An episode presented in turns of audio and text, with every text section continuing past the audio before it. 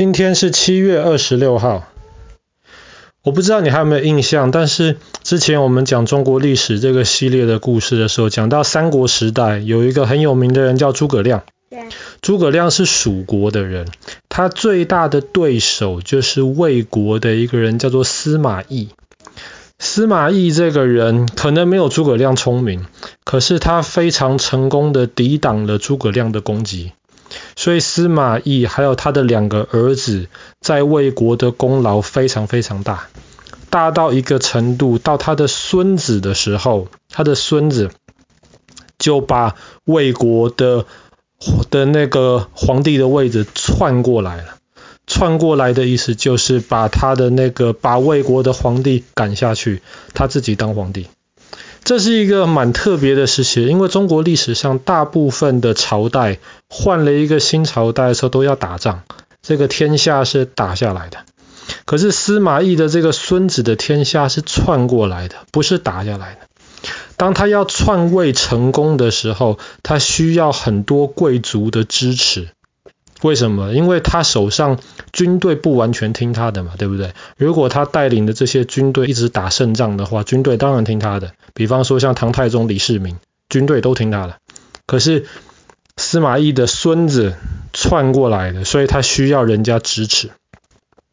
那么司马懿的孙子就等于说灭掉了魏国，建立了晋朝。那大家都想，三国时代这几十年天下大乱，应该晋朝的建立之后，就可以老百姓可以好好的休息，好好的过日子了。这样子的好日子，其实只维持了二十年。为什么维持了这么短时间？这就跟我们今天要讲的故事有关系。司马懿的这个孙子，其实这个人蛮厉害的，可是。再厉害的一个人，他也不可能永远当皇帝，所以迟早有一天，他要把皇帝的位置给他的孩子。他的太子就是很有名的，叫晋惠帝。晋惠帝为什么有名？不是因为他特别聪明，而是就像我们之前讲过，法国大革命时代那个路易十六的皇后叫玛丽安东尼，她说了一句话：老百姓没有面包吃，为什么不吃蛋糕？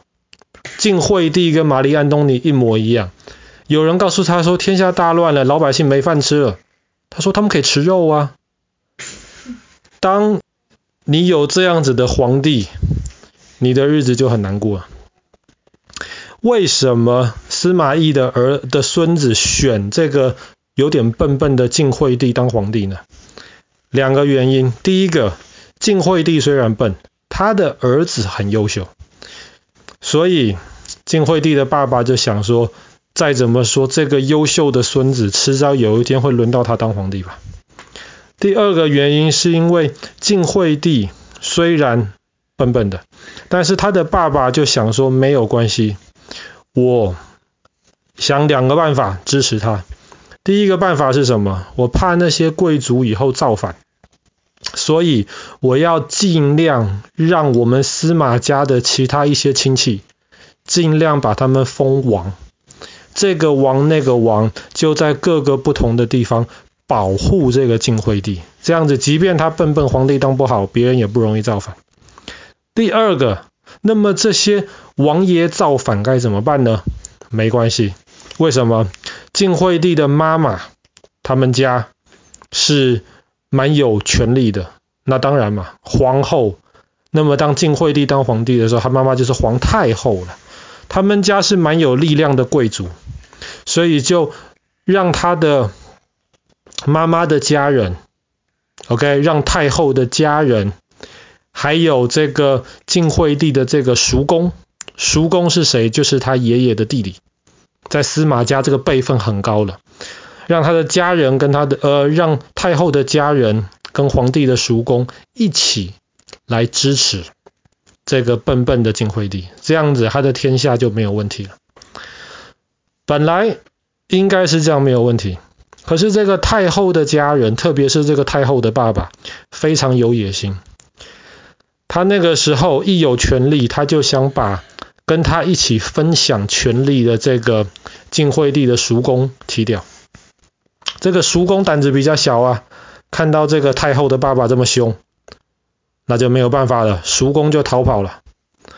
那么这个太后的爸爸就掌握了全部的权力。可是太后的爸爸知道，这个晋惠帝虽然笨啊，可是他的太太就是皇后，皇后跟太后是不一样的哈，皇后是皇帝的老婆，太后是皇帝的妈妈。OK，他知道皇后是很厉害的人，所以他就想办法要把皇宫里面的军队全部都换掉，换成他自己的人，这样子皇后再怎么厉害也没有办法。他这么想是想是没有错，可是这个皇后很厉害，对，他很生气。这样子的话，皇宫里面都是你的人来监视我们啦，不可以。他就秘密的联络这个被赶出去的叔公，因为这个叔公是司马家地位很高的人。这个叔公还有晋惠帝的兄弟们，你们要来支持皇帝呀。你们再不支持皇帝的话，司马家的天下可能就会变成太后家的天下了，那还得了？所以这个时候正好有一个机会，那个太后的爸爸就想说，把皇帝的一个最厉害的弟弟调到首都里面来，为什么？在眼皮子底下比较好看着他，防他做坏事。结果这个皇后就跟这个要调进来首都的这个皇帝的弟弟商量好了，怎么样呢？带兵进来造反。一进来的之后，他们就把皇宫封起来，然后用皇帝的命令说：“你这个太后的家族造反呐！我要把太后废掉，我要把太后的家族都抓起来。”哇，这样子，太后的爸爸吓了一大跳。看到人家军队又进来了，这样子太后的家族就没了，就被消灭掉了。太后家族不见了，现在最有权力的是谁？是这个皇上的弟弟，晋惠帝的弟弟。他带兵进来造反成功了，对不对？还有那个叔公，为什么？大家都是司马家的人嘛。可是叔公这个辈分高啊，是爷爷的弟弟啊，爷爷那一辈的。这个时候皇后又想要权力。他就要把这两个麻烦的人先赶走。他要怎么样能够把这两个这两个麻烦的人赶走呢？他就要先让皇帝的这个弟弟把叔公赶走，就让他们两个人你斗我，我斗你，权力的宝座只有一个，很多人都想拿，就让你们先打。结果叔公年纪大了，打不赢这个皇帝的弟弟，所以叔公就被赶走了。皇帝的弟弟呢，仗着自己比哥哥聪明，手上又有军队，那么他就管理了首都。皇后会让他这样子管吗？当然不会啊！而且皇后很清楚的知道，你手上的军队，你以为是你的，其实不是。你手上的军队其实是皇帝的军队，只是皇帝笨笨的，他不会用而已。所以这个时候，皇后在命令，在威胁皇帝下一个命令。说我这个弟弟造反，军队不要跟他。哇！结果这些军队一听，我们跟的是一个造反的人啊，那不能跟啊，当然听皇帝的啊。为什么听皇帝的弟弟的嘞？所以就这样子，皇帝的弟弟就被这个皇后赶走了。接下来这个皇后，对，这皇后很厉害啊，手上什么牌都没有，可是她就可以让 A 去。把 B 赶走，然后让 C 再再来把 A 赶走。这皇后非常非常厉害，所以接下来皇后就等于说拥有全部的权利了。毕竟她的，毕竟她的老公是笨蛋嘛。可是呢，她这样子管了个几年，天下管的老实说还可以。但是这个皇后的心太坏了，而且她手上拿了全部的权利，司马家的这些人都讨厌她。讨厌他怎么办呢？这个时候，皇帝的另一个叔公，他爷爷的另一个弟弟，就想说，不如就这样子嘛，我们来一个计谋。这个计谋是什么？这个计谋就是找人去告诉皇后，说你要小心啊。为什么你要小心呢？因为那个太子，就是那个很聪明的那个家伙，他其实不是你生的。太子哪天迟早要当皇帝，他当皇帝的时候，现在这个皇后，你的好日子就到头了。那皇后一听听也对，怎么办？把太子废掉。把太子废掉之后还不够，人家又怂恿他，这太子太聪明了，最好想办法把他杀死。就这样子，名义上这个太子是他的儿子哦，他就这样子把太子废掉，然后把太子关起来。然后，然后皇后这么一做，司马家的人都生气了。不只是那个叔公生气，司马家的人都生气了，所以这个叔公就联合起司马家的其他的人，带兵打进了首都，把皇后抓起来杀掉了。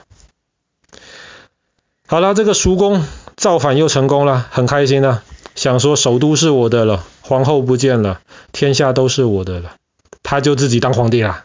反正太太子被废掉了，现在没有太子了嘛，我就把这个皇上。弄走，我自己当皇帝。可是当了皇帝，当了两个月，司马家其他年轻的人不服他，你都这么老了，你还当皇帝？我们是皇帝的，是之前被你废掉的皇帝的兄弟啊，我们也可以当皇帝。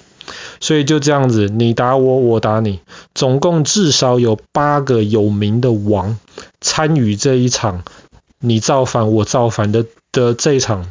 混乱的情况当中，所以历史上被称为八王之乱。八王之乱造成的结果是什么？八王之乱造成的结果就是司马家的人都打得差不多了。你想想看，叔公也来打，弟弟也来打，哥哥也来打，对不对？大家打来打去，司马家的人打没了。司马家的人打没了之后呢，很多的一些贵族就开始造反了。反正你皇帝没军队了嘛，这些贵族谁有军队？就像之前我们讲的那个过去一百年的中国一样，这些军阀就开始造反了。